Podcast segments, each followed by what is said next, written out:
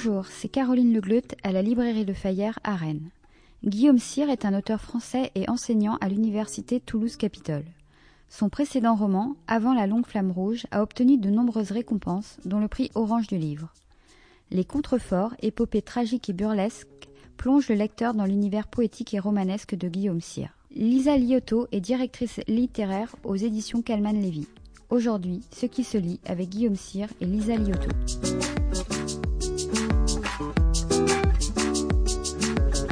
Bonjour et bienvenue dans Ce qui se lit, le podcast de la librairie Le Fayère à Rennes, réalisé par Arnaud Vasmer. Des entretiens durant lesquels nous vous proposons d'entendre un auteur et la personne qui l'édite. Aujourd'hui, l'histoire d'un château et ses habitants qui voient les remparts s'affaisser et érigent des fortifications contre leurs ennemis. Cette histoire pourrait se dérouler dans des temps moyenâgeux, mais il n'en est rien, puisque c'est une bataille contemporaine que vous avez choisi de raconter, Guillaume Cyr. Bonjour. Bonjour. Les contreforts, c'est le titre de votre roman paru aux éditions Kalman Levy et dont nous parlera tout à l'heure votre éditrice Lisa Liotto. Comment est né ce roman où l'usure du temps fragilise à la fois ce lieu qui est le château, qui est extrêmement important, mais aussi les membres de la famille, les parents et les deux enfants? Alors, euh, comment il est né? Euh, Quand j'étais petit, je passais mes vacances dans les Corbières, euh, au début des Corbières, juste après Carcassonne, dans une bergerie qui se trouvait vraiment au seuil de ce que j'imaginais être le désert. Vous savez, quand on est, quand on est petit, la, la maison de vacances qui là n'était qu'une bergerie devient vite dans, dans, notre imaginaire un château fort. Surtout qu'il y avait Carcassonne pas loin, les châteaux cathares et euh, ce, qui, ce, qui, ce qui est un, une grande terre sèche que sont les Corbières devient vite dans mon imaginaire, euh, enfin en tout cas ça l'était, le Sahara.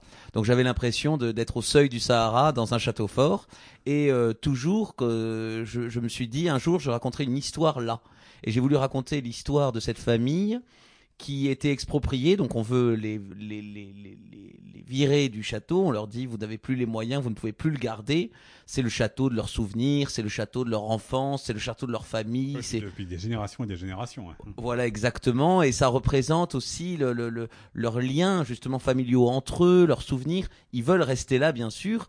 L'administration envoie des gendarmes, et en plus de ça, des gendarmes qui veulent les virer. Le temps paraît vouloir les, les virer aussi, puisque le château s'effondre, il euh, y a des orages, la nature devient folle autour. Je raconte pas tout, mais tout est là pour les, les renvoyer. En fait, l'idée, c'est que ils vont devoir, euh, euh, donc, ils sont très différents les uns des autres, mais ils s'aiment tous très fort, et c'est ce lien-là, de la même manière que dans le château, les tours euh, n'ont pas la même forme, les remparts sont anarchiques, tout est très différent, mais tout tient. Et, et, pourtant tout menace de s'écrouler. La famille, c'est pareil, ils sont très différents, ils, ils, ils menacent d'être d'être expulsés, la menace pèse, et ils décident, ils vont décider de résister aux gendarmes, de résister au temps qui passe, de résister à la nature qui devient folle, et de sauver euh, et le château, et la famille, euh, et les souvenirs, tout. Alors je reviens, euh, Guillaume Cyr, sur ce que vous avez dit au début de votre réponse pour euh, les contreforts, c'est que c'est, ça se passe dans une géographie que vous connaissez, celle des Corbières à côté de Carcassonne, sauf que ce château des Montrafait, il n'existe pas. C'est un lieu que vous avez euh, euh imaginé. Comment vous l'avez imaginé justement euh, ce lieu et qui, par la réponse que vous venez de, de dire, renforce cette, cette identification de la famille à ce lieu ou l'inverse d'ailleurs? Alors, ça participe de la construction de la famille. Alors d'abord, je voulais pas un château de la Renaissance, je voulais un château fort parce que tout de suite ça évoque et l'enfance, mais aussi le combat. Ça évoque le, euh, ça évoque la bataille, le siège. Donc euh, ça met tout de suite dans l'histoire. en découvrant ce château, on se dit il va, il va être attaqué. Il, quand le château tombe, même si on voit pas les ennemis, quand c'est simplement qu'il tombe parce que le temps passe, euh, on sent bien qu'il est attaqué. Dans un château fort, il y a quelque chose de déjà qui est très narratif. Donc je voulais un château fort euh, qui représente aussi, vous savez que les châteaux forts, ça servait à protéger tout le monde, pas simplement. Le monde a un peu changé quand on s'est mis à construire des châteaux pour que certains puissent faire la fête. Là, c'était des châteaux qui permettaient de protéger les récoltes, tout le monde, qui était collectif. Donc, je voulais un château fort et je voulais qu'il soit presque irreprésentable, c'est-à-dire que justement, euh, parce qu'il représente aussi les liens de la famille, leurs souvenirs, je voulais que tout d'un coup, euh, ce soit vraiment le château fort qu'on dessinait quand on était enfant euh, où on n'arrêtait plus de rajouter des remparts. En tout cas, moi, quand je dessinais des châteaux forts, il n'y avait jamais assez de donjons, jamais assez de tourelles. D'ailleurs, quand on voit Carcassonne, c'est un peu comme ça. Donc, je voulais un château comme ça pour que tout de suite aussi le lecteur s'identifie à ce château-là et, et envie que ce château ne disparaisse pas parce que justement il a du mal à se le figurer, il, a l'impression déjà d'être dedans. Quand on est à l'intérieur d'un château, on n'imagine pas trop comment c'est autour. Je voulais que le lecteur rentre dans ce château avec nous, invraisemblable, illimité, et que très vite il ait envie, avec Léon, Diane, euh, Pierre et Clémence, de le sauver, de le garder, qu'il se sente lui aussi menacé et, et qu'il veuille se battre pour le protéger. Alors vous l'avez dit, ces euh, quatre membres de la famille sont assez différents et le premier que l'on rencontre, c'est l'absent. C'est le père de famille, euh, Léon, que les deux enfants euh, essayent de rechercher. La mère essaie de le joindre, mais bon, elle est habituée à ces, à ces disparitions. Comment vous le qualifieriez, cet homme, Léon, qui est assez particulier? C'est le père de famille, mais c'est un corps surtout. C'est le corps qui est brutal avec ses ennemis. Hein. Il y a la chambre d'agriculture très vite, il y a une altercation et comme il se sent menacé par, vous l'avez dit, par l'État, par la gendarmerie, mais aussi par quelques voisins et quelques familles euh, euh, rival, c'est peu les mots qu'il va utiliser, ça va être quand même son corps. Ben, le père de famille, c'est l'image d'un héros qu'on connaît tous et que d'habitude on aime tous, c'est Cyrano de Bergerac, c'est-à-dire un Gascon fier, lyrique, bagarreur, qui se bagarre pour euh, euh, un oui, pour un non, parce qu'on lui a tout d'un coup, on l'a regardé de travers, euh, hyper attachant et en même temps inconséquent. Donc Cyrano de Bergerac qu'on aime tous, par exemple, on n'a pas envie non plus que ce soit notre beau-frère, notre père, notre cousin ou, notre fils, parce que est intenable et on, est tout le temps en train de courir derrière lui et de rattraper ses bêtises. Donc on a beau tous l'aimer, on le préfère qu'au théâtre. Et, là, c'est l'idée aussi d'un Gascon comme ça. Euh, lyrique, mais qui a une famille et sa famille lui court après pour le retrouver, réparer ses bêtises, essayer de d'assumer ce qu'il a fait. Tout le monde l'aime comme ça, donc personne ne le juge moralement. On lui reproche pas d'être comme ça. On l'aime comme il est, mais on, le sent inadapté avec cet immense corps, ses immenses épaules, son son son lyrisme euh, et puis son amour de la bagarre quand même parce que c'est quelqu'un qui, qui, qui, communique avec les autres à il la fait fois. il fait quelques séjours chez les gendarmes. Voilà, il, se, il se bagarre et c'est vrai que dans le Sud-Ouest, les Gascons, là d'où je viens, la, la, la, bagarre, le rugby et tout, ça fait partie de, aussi de notre identité.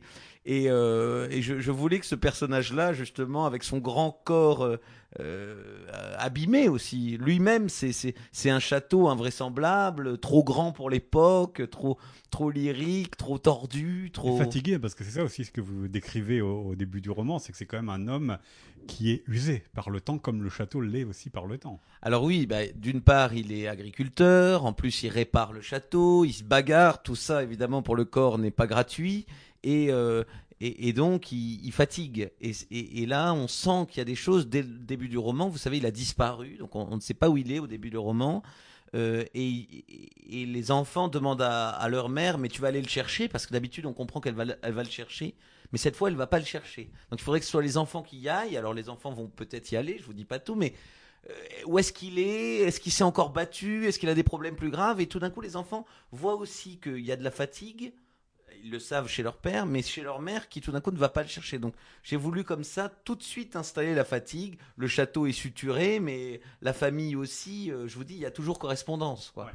Et tout le monde bricole dans euh, votre roman. Ça oui, aussi ça, qui est important, c'est que Léon est certain corps, mais tous les personnages ont un rapport euh, très charnel euh, au, au, château. On raccommode, euh, on reconstruit des remparts. D'ailleurs, la fille Clémence, pendant je sais pas combien de pages, des dizaines de pages, attend la bétonnière. Peut-être qu'elle se met à désespérer. Le fils Pierre met des bagues au chevreuil quand il ne dévaste pas les vignes. Pourquoi ça vous a aussi très intéressé? Parce que Cyrano, si je reprends la, la comparaison, c'est d'abord avant tout l'homme du verbe. Certes, il se bat, mais il vient, mais il ne construit pas. Là, c'est véritablement des gens qui sont euh, collés au, au, geste manuel. Bah alors du, coup je vais je vais vous faire une, une réponse euh, technique aussi. Si vous, vous avez quelqu'un qui est dans un bateau et que vous vous racontez son histoire et le bateau est en train de couler et vous dites bah il fait rien et le bateau coule et donc très vite, vous avez plus grand chose à raconter. Votre histoire n'est pas très prenante, elle n'est pas angoissante, et on comprend pas que c'est dangereux de couler. Alors que si vous montrez la vérité, c'est-à-dire quand un bateau coule parce qu'il prend l'eau, le gars essaye de remettre une planche, il essaye de mettre un doigt là, et puis l'eau repart par là-bas, il met un autre doigt, il rafistole en direct au moment où il coule, il panique, il crie, et en même temps il répare. Là, vous êtes avec lui, vous avez beaucoup plus de choses à dire, et vous avez envie surtout qu'il soit sauvé, vous avez peur pour lui, vous êtes dedans. Ben là, le château, c'est pareil. C'était euh, en permanence dans le roman, ils sont en train de le bricoler, ça tombe, ils sont pas d'accord sur la manière dont il faut le réparer, étayer les remparts qui risquent de s'effondrer, ça risque de faire un jeu de domino. Toujours ils réparent et, puis ils se disputent sur la manière qu'ils ont de réparer. euh, parce que justement, ça, ça, nous met là encore dedans avec eux et ça, fait bien sentir cette urgence-là. Parce que s'ils faisaient rien en constatant simplement les dégâts, on n'y croirait pas parce que nous-mêmes, on, aurait envie de le réparer à leur place. Là, ça nous met avec eux et ça rend tout réaliste parce que dans la réalité, si votre maison s'effondre, vous n'allez pas la laisser tomber euh, en, en récitant des poèmes. Oui, mais alors, sauf qu'il y a deux solutions. C'est soit on est bricoleur, on y va, soit on fait appel à des entrepreneurs. Là, en l'occurrence, vous avez choisi que ce soit eux qui euh, réparent à leur manière, avec leur talent ou leur absence de talent, et se pose la question quand euh, on vient dire, bah, au fait, le château, il est classé au monument. Est-ce que vous avez fait les travaux qu'il faut? Bah là, ils n'ont pas les factures. Ils n'ont pas euh, les justificatifs. C'est aussi une de leurs failles, finalement, le fait qu'ils réparent eux-mêmes le château.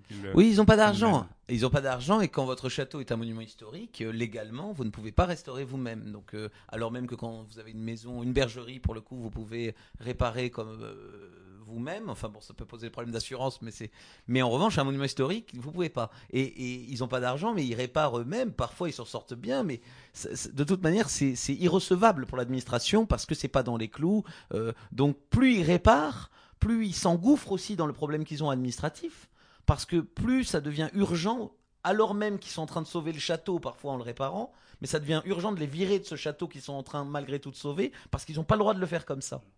Et parce que le château est en péril, et quand il est en péril, ils n'ont pas le droit d'avoir les aides européennes. Donc il y a aussi euh, quelque Voilà, chose qui est tordu. assez- voilà, c'est assez tordu, parce que vous avez mis aussi comme dans une situation extrême euh, votre euh, famille, euh, les, ces quatre personnages, Guillaume Cyr, qui sont vraiment assiégés, assaillis par tout le monde, par les, les subventions européennes, par les gendarmes. Je l'ai dit aussi par quelques riverains et quelques voisins.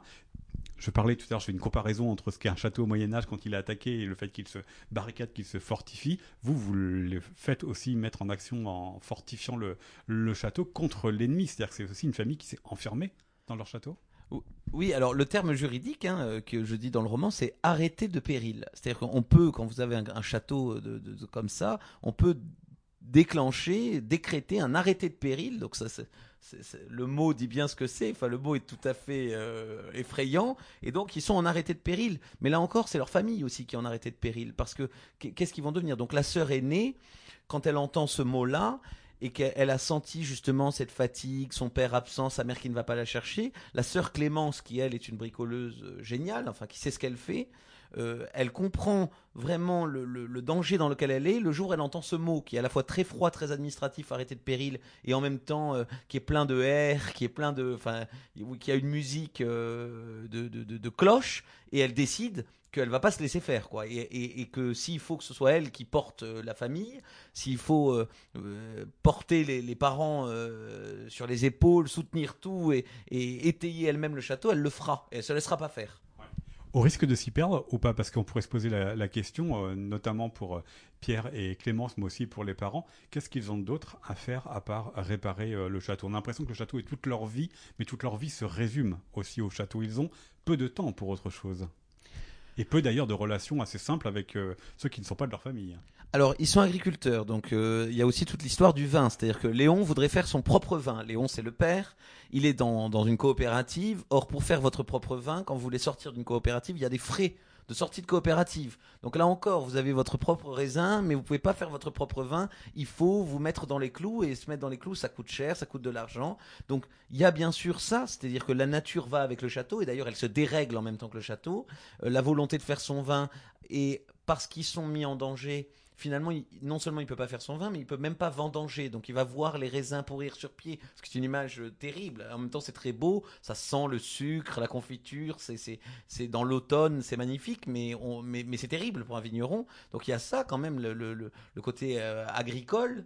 Et puis, euh, au début du roman, quand même, j'espère, on sent qu'ils ont une vie. euh, je ne les voulais pas anti-modernes. Hein. C'est plutôt la modernité qui est contre eux que, eux contre la modernité. On sent quand même qu'ils ont une vie amicale. La mère a des amis. La fille, euh, les, femmes sont plus sociables que les hommes dans, dans la famille-là. La, la, la, fille va voir des amis. Elle part à, à Gruissant, à Port-la-Nouvelle. Elle va voir la mère avec ses copains. Elle sort. Enfin, elle a une vie. Mais il va falloir qu'ils s'enferment dans le château. Je voyais comme juste avant la guerre de Troie, on dit les Grecs arrivent, tout le monde dans le château, juste avant. Les châteaux forts, c'est à ça que ça servait. On voyait l'ennemi arriver, la vie sociale était là, et tout d'un coup, tout le monde se réfugiait derrière les remparts. Et c'est ce qui va se passer, c'est-à-dire qu'ils se coupent du monde pour euh, résister, alors même qu'ils étaient jusque-là dans le monde et que la vie dans le monde leur semblait possible.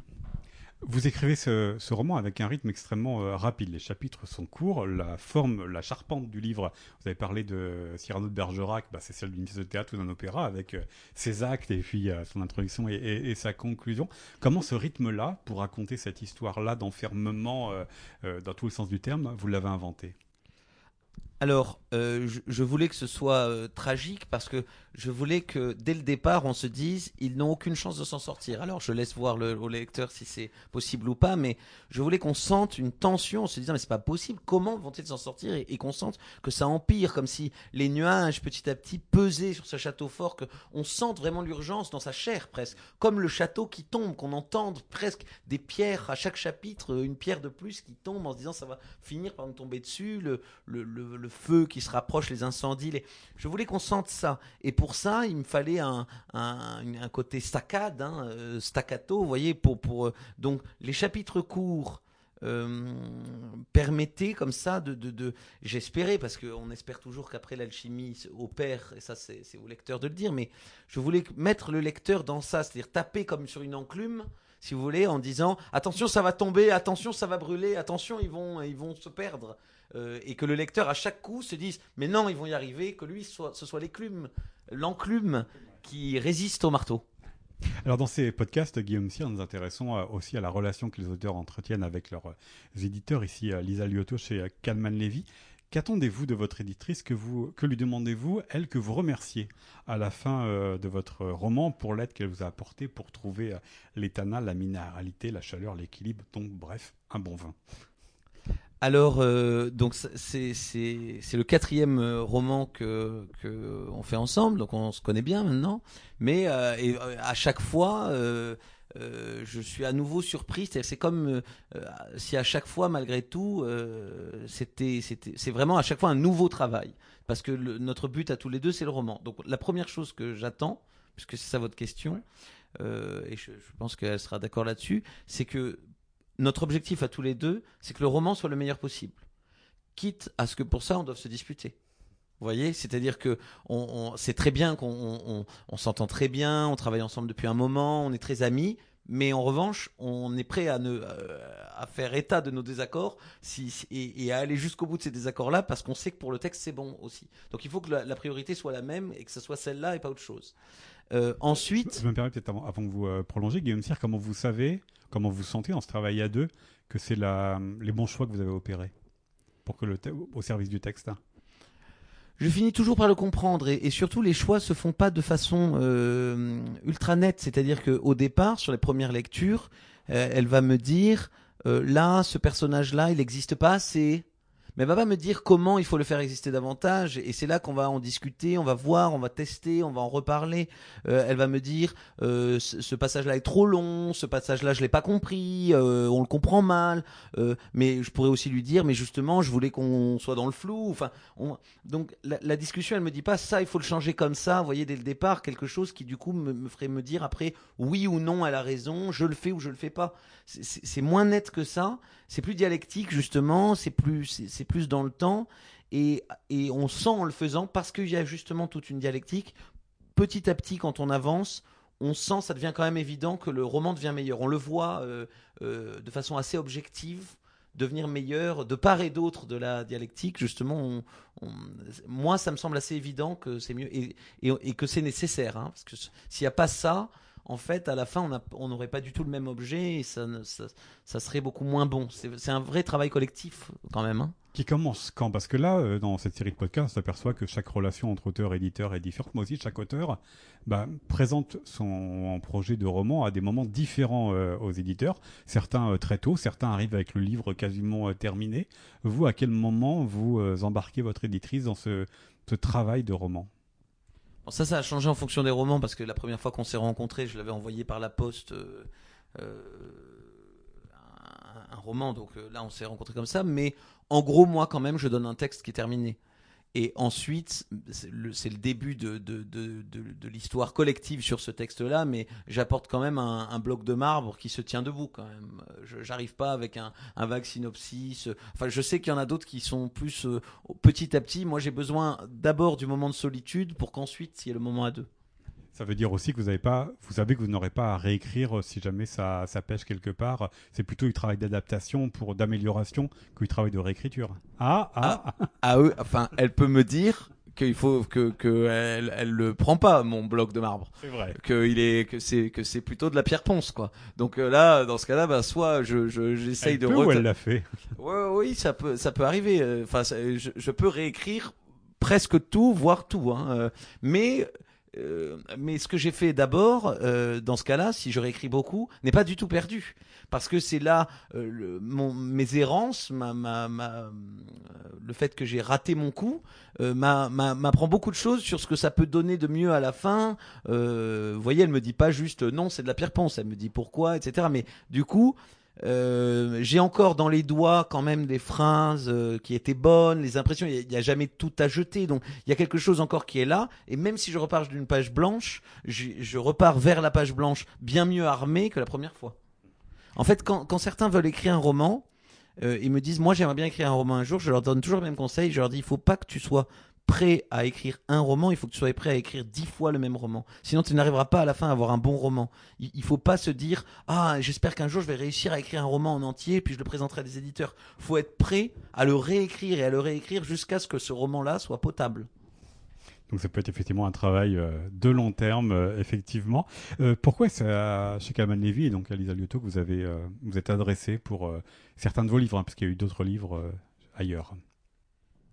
Alors euh, ben moi je suis euh, avec euh, la même éditrice depuis donc quatre romans et on a, été dans différentes chapelles, mais en tout cas là ici chez Kalman Levy, ce que ce qui me rend très heureux et, pourquoi je, suis très heureux qu'on soit là, c'est que c'est vraiment le pari de la fiction. Moi, je fais pas, je, je raconte pas du tout ma vie. Euh, je, ce sont pas des témoignages, je, c'est pas du travail de journaliste. Enfin, j'ai- j'aime beaucoup lire des des livres journalistiques, etc. Mais moi, j'écris des romans qui sont des fictions que j'invente avec des personnages que je crée, avec, euh, je, vous voyez, je veux qu'il y ait quelque chose d'épique, de baroque, de, romantique. Et je pense que chez Calman Levy, euh, je sais, hein, d'ailleurs, je ne pense pas, mais chez, chez Calman Levy, on croit beaucoup en ça. C'est qu'on croit en la fiction, on croit à ce qu'elle a à nous dire sur la réalité, hein, parce que la fiction n'est pas hors sol, au contraire, euh, mais euh, des, histoires qui, qui, sont pleinement des histoires, quoi, qui sont plus des témoignages, qui sont entièrement euh, vues comme étant des œuvres d'art, c'est-à-dire une, une, construction narrative d'une œuvre d'art, pas une confession, vous voyez, mais vraiment une tragédie, un vrai roman, en fait. Ça veut dire quand euh, votre éditrice est allée chez Kalman Levy que vous l'avez suivi, tout de suite vous avez senti que vous étiez un auteur euh, Kalman Levy, que ça faisait partie, les livres publiés euh, dans cette maison d'édition, faisaient partie de vos lectures. Je, pense que je l'avais, je pense que je l'avais senti avant et que tout d'un coup c'est aussi ce que ce qui s'est passé euh, euh, avec euh, Kalman qui nous a qui qui, qui, qui nous a accueillis, c'est-à-dire qu'ils sont on s'est bien trouvé parce qu'on avait tous la même vision déjà avant de se trouver.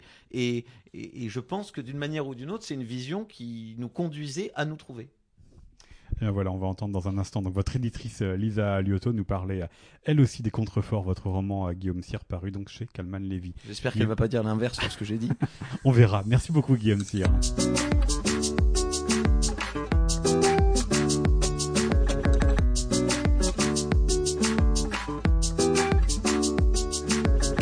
Nous poursuivons euh, cet épisode des podcasts euh, Ce qui se lit de la librairie Le Fayard en votre compagnie, euh, Lisa Liotto. Bonjour. Bonjour.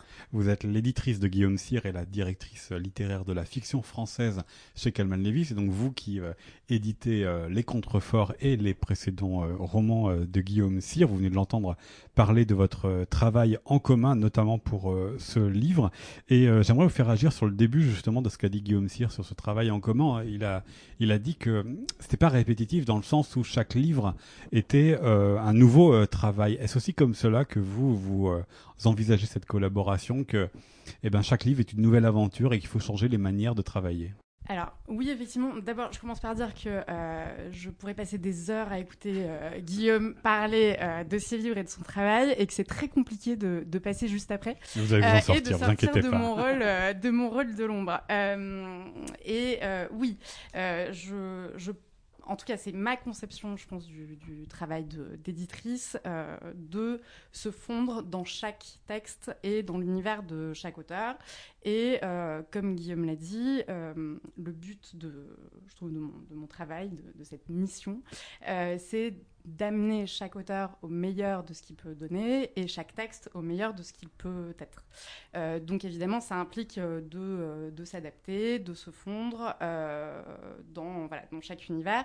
Et c'est encore plus le cas peut-être avec, avec certains auteurs et avec Guillaume quand il se renouvelle à chaque, à chaque livre. puisque pour parler simplement de, du précédent, donc avant La Longue Flamme Rouge, qu'on a publié en 2020 et qui a reçu le prix Orange du Livre, qui se passait donc euh, dans un univers complètement différent de, celui des contreforts, puisqu'il se passait dans les années 70 euh, au Cambodge, euh, qui racontait l'histoire donc de Sarah Vout, un dessin absolument formidable, inspiré d'une histoire vraie, d'une rencontre que Guillaume avait faite. On était vraiment dans un univers extrêmement différent, une géographie différente, un temps différent de celui des contreforts qui s'inscrit dans les Corbières et, et, de nos jours. et donc c'est passionnant euh, pour l'éditrice et pour d'abord la lectrice que je suis de découvrir à chaque fois un univers complètement différent, un sujet, un temps, une géographie différente. Et en même temps, de retrouver, euh, en l'occurrence chez Guillaume, de livre en livre et de le voir peut-être de mieux en mieux, des thématiques qui reviennent, des motifs littéraires qui reviennent, des obsessions presque euh, qui reviennent autour de, de l'enfance et peut-être de ce qu'on quand on grandit, de l'enfance, euh, de la force de l'imaginaire, des motifs littéraires, des textes aussi euh, qui reviennent et des références qui reviennent en permanence, euh, et en même temps de, les voir réinvestis à chaque fois d'une autre façon et d'une façon singulière. Chaque texte est, différent, mais cependant, et malgré ce qu'a dit Guillaume Cyr tout à l'heure, le fait que voilà, il y a un compagnonnage quand même depuis quelques livres et quelques temps, est-ce que vous diriez que c'est vraiment un travail radicalement différent à chaque fois, ou est-ce qu'il y a comme des, des permanences? Parce que le fait que vous vous connaissiez euh, fait que ça peut aller plus vite sur certains aspects. Alors effectivement, c'est un compagnonnage, même une, amitié, une camaraderie, euh, on aime bien ce terme de camarade, euh, tous les deux, qui s'est, constitué au fil de ces, années et de ces livres. je ne sais pas si on pourrait dire que le travail est toujours le même. en tout cas, il y a sans doute une, confiance et une peut-être une, forme de compréhension de plus en plus euh, forte qui se crée euh, qui se crée entre nous de, livre en livre. Euh, Guillaume évoquait tout à l'heure des désaccords ou en tout cas des moments en tout cas des moments pas des désaccords je, ne suis pas sûre qu'il y ait eu des désaccords par rapport au texte mais en tout cas il y a eu des moments où j'ai pu l'amener à comprendre que le texte qu'il m'avait présenté n'était peut-être pas celui qu'il voulait en fait euh, faire euh, et produire, et que au cours de discussions et d'échanges entre nous, euh, presque par une forme de maïotique, hein, mais souvent involontaire de ma part en fait, on arrivait tous les deux et surtout lui à mieux se représenter le livre qu'il voulait, voulait écrire quoi, et qu'il voulait, voulait faire lire et donner à lire. Euh... C'est pas forcément simple si euh, un auteur comme Guillaume Cyr euh, vous livre finalement le manuscrit euh, quasiment abouti. Ce serait peut-être plus simple avec un auteur qui viendrait en cours de route ou qui viendrait de départ, non? En fait, ce, que moi je, trouve passionnant dans le travail avec Guillaume et de livre en livre et, et ça continue à être passionnant, c'est que effectivement il arrive avec un texte complet, mais sans du tout dire qu'il est terminé. C'est-à-dire que le texte est complet, euh, mais c'est là que le travail commence euh, entre nous. Donc c'est une deuxième phase du travail. Il y a eu la phase de création, de solitude dont il parlait. Euh, et Guillaume a une force de travail impressionnante. Euh, c'est-à-dire qu'il est capable effectivement de reprendre un texte et de le transformer d'un bout à l'autre, presque de le réécrire, euh, d'en transformer soit la structure, soit euh, d'en changer complètement le point de vue, soit de, oui, de, réécrire dans, la, dans le détail certains, certains passages, certaines pages il est vraiment jamais avare de, ce travail-là et avec une approche qui est presque artisanale. Donc il y a une, conception, je pense, très, euh, euh, très respectueuse de, de, cet art qui est l'écriture et de la littérature. Guillaume est aussi un très très grand lecteur et je pense que ça se sent euh, dans sa façon d'écrire. Mais il y, a, voilà, il y a une approche très artisanale qui fait qu'il ne refuse jamais la remise en question euh, de, ce qu'il produit euh, de lui-même, qu'il y a une grande écoute euh, et qu'il y a une très très grande exigence dans ce qu'il va donner à lire à, ses lecteurs. Alors, ensemble, depuis quelques années, vous êtes ici chez Kalman Levy. Vous avez commencé votre collaboration ailleurs. Quand on est venu vous chercher chez Kalman Levy, est-ce que vous êtes posé la question de comment les textes que je peux éditer, notamment ceux de Guillaume Cyr, peuvent ou non correspondre à cette nouvelle maison d'édition qui est Kalman Levy? Alors, Calman Levy, c'est donc une des plus anciennes maisons d'édition françaises. Quand j'ai nouvelle, c'était pas ça, c'était nouvelle par rapport à votre aventure. Non, non, mais justement, c'est important. C'est une maison d'édition qui a une, longue histoire et qui a une longue histoire qui est vraiment ancrée dans le romanesque, dans la littérature populaire, euh, dans la fiction, donc avec ce pari de la fiction, comme disait très joliment euh, Guillaume. Malgré le fait euh, qu'il y ait aussi des livres de non-fiction qui sont tout à fait, qui paraissent de mais nombreux dans documents. l'histoire, en tout cas, de Calman Levy, depuis même la création de la maison par Michel Lévy au 19e siècle, euh, la publication de, alors on pourrait citer euh, Dumas, on pourrait citer Flaubert, on pourrait, on pourrait citer Stendhal. Euh, il y a vraiment un ancrage dans une forme de littérature résolument romanesque, narrative et en même temps en prise avec le réel et donc dans une tradition effectivement qu'on pourrait presque dire réaliste et populaire. Michel Lévy, c'est aussi d'une certaine façon l'inventeur de l'édition moderne, par voilà, la diffusion notamment de livres à un franc à l'époque, la constitution de, contrats d'exclusivité avec des auteurs. Donc on, est vraiment dans une maison qui a un passé à la fois qui nous honore et qui nous engage. Quoi. Enfin, et qui correspond euh, à une, vision, à une sensibilité euh, personnelle euh, pour une littérature profondément romanesque, et en même temps en prise avec le réel et capable de l'investir, de, le transformer, de le transfigurer par justement l'imaginaire, la littérature et des visions singulières. Et je trouve que Guillaume s'inscrit complètement dans cette, dans cette veine-là et que tous les romans de lui que j'ai pu publier s'inscrivent résolument dans cette veine-là. Et tout en changeant euh, euh, d'univers, de, géographie, de temporalité, euh, en fait, on est toujours dans ce rapport très très fort au réel et à l'imaginaire. qui a une, effectivement une, place évidente dans, dans l'histoire de cette maison et dans ce qu'elle est aujourd'hui. C'est-à-dire quand vous êtes arrivé chez Kamal Levy, est-ce que savoir quel texte vous allez publier ou ce qu'il y avait dans un texte qui pouvait vous donner l'envie de le, publier ici, ça n'a pas foncièrement changé par rapport à l'expérience précédente? Alors non, je crois pas. Et, euh, vraiment, il y avait, euh, y avait cette rencontre entre euh, l'histoire d'une maison, la volonté de développer, de renouer avec cette histoire et de développer une littérature, encore une fois, romanesque, narrative, et la plus populaire au, très beau sens du terme possible, euh, qui rencontrait euh, une vision très personnelle euh, d'une littérature résolument romanesque.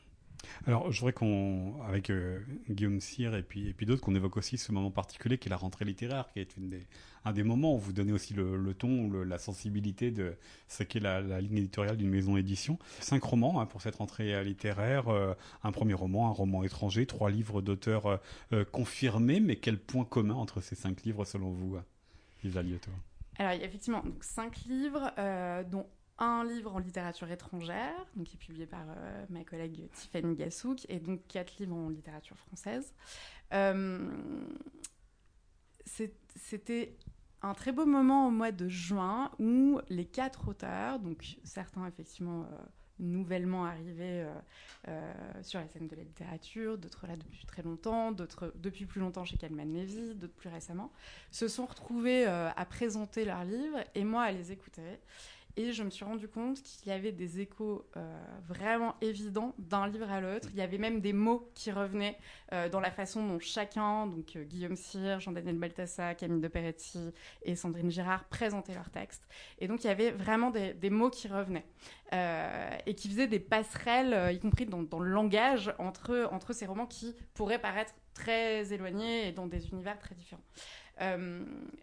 j'ai construit résolument une programmation avec des livres différents qui ne se marchent pas sur les pieds. C'est quelque chose qui est très important euh, pour nous chez Calmen Levy, de construire des programmations assez resserrées pour pouvoir accompagner chaque auteur euh, le mieux possible, donner toute sa place à chaque auteur et à chaque texte. Euh, donc c'était le cas dans cette euh, rentrée. Et en même temps, je crois effectivement qu'on peut voir des liens euh, qui se tissent entre, entre ces, ces quatre livres dans un rapport au réel très fort, en même temps avec une façon romanesque et narrative d'aborder, de raconter le réel, une attention à la langue, une exigence et en fait une, une singularité. Chaque texte a sa propre musique, sa propre vision, son propre regard sur le réel. Euh, et vient non pas euh, euh, donner des leçons, ou dire des choses, mais les raconter et venir peut-être voilà, faire interroger les choses et faire émerger des questions une fois qu'on les, une fois qu'on les lit. Quoi. Et, et, en même temps, voilà, on a des textes qui sont résolument différents et, et qui s'adressent aussi à des sensibilités différentes, mais dans lesquelles je crois qu'on peut voir aussi mes propres obsessions. Ah oui, quand même. Forcément, c'est aussi vos choix que voilà, vous avez euh, accompagné. Euh, mais peut-être une dernière question aussi sur la correspondance. Euh, voilà, vous avez incité l'un et l'autre sur ce, poids, ce rôle de, la fiction dans un temps très particulier, qui est celui qu'on connaît depuis un an et demi. Est-ce qu'aussi ça vous a interrogé, ça, qu'est-ce que la fiction peut apporter? Voilà, vous ne publiez pas de, de journaux de confinement. Il n'y a pas de livres enfermés, même si d'une certaine manière les contreforts fait que la famille est un peu enfermée ou s'enferme d'elle-même dans sa famille et dans son château. Mais est-ce que ça vous a interrogé ça aussi, la, correspondance entre euh, euh, les fictions proposées et le temps dans lequel on va les lire pour les premiers lecteurs d'aujourd'hui Sacrée question. Euh, sacrée question. Il me faudrait des heures pour répondre à ça. je crois qu'un bon roman n'est jamais un roman de circonstance, qui, qui, peut être lu différemment suivant le moment où il est publié, reçu, qu'il est forcément lu en écho avec ce qu'on est en train de, de vivre mais qu'il dépasse toujours le moment où il est publié et lu. Euh, et que c'est peut-être comme ça que euh, dans des années, euh, on saura quels sont, les, quels sont les bons romans, les bonnes histoires qui restent. et que c'est aussi ça un peu le pari de la fiction et le pari d'une maison comme Kaliman Levy qui, existe depuis le 19e siècle et qui nous survivra, j'espère, bien longtemps. mais c'est voilà, vraiment ça, c'est de de dépasser la circonstance. Et je crois que c'est vraiment en construisant, comme le fait Guillaume, euh, des personnages qui sont de purs personnages et qui existent avec cette densité, cette force, euh, qui sont capables de provoquer ces émotions si fortes comme dans les contreforts. Euh, il y a une scène, je, voudrais juste parler d'un d'un moment particulier dans, le travail de ce texte-là, où Guillaume m'a, comme il le fait en fait à chaque fois dans chaque roman, m'a surprise en répondant à une remarque que je lui avais faite. Euh, je trouvais que c'était important de, développer, de travailler la relation entre le frère et la sœur de ce roman, donc les deux enfants, Pierre et Clémence. Euh, et une fois que j'avais dit ça, bon, ça aurait pu devenir, euh, devenir ce qu'on veut. Et Guillaume, à la version suivante, avait créé de, de toute pièce un chapitre, rajouté un chapitre, dans lequel, et je ne spoile rien, on voyait le frère et la sœur partir dans une longue promenade, balade, échappée vers la mer, euh, qui disait, qui racontait plein de choses de leur relation sans les dire justement, qui les racontait sans les dire. Euh, et ce chapitre m'a ému aux larmes. Voilà, euh, ça, a été une, complète surprise et c'était vraiment l'exemple même de la réponse totalement singulière, de la réponse créatrice, créative à ma remarque d'éditrice. Euh, et ça, je trouve que c'est la, voilà, c'est la magie du roman, c'est la magie de la fiction, euh, c'est de, de, venir faire une proposition totalement inattendue, euh, totalement efficiente à, une, à, une de mes remarques. Ce chapitre et les autres sont à retrouver dans les contreforts, le roman de Guillaume Cyr que vous éditez aux éditions Calman Lévy, Lisa Liotto. Merci beaucoup à vous. Merci. C'était un podcast réalisé par Arnaud Vasmer pour la librairie Le Fayère à Rennes.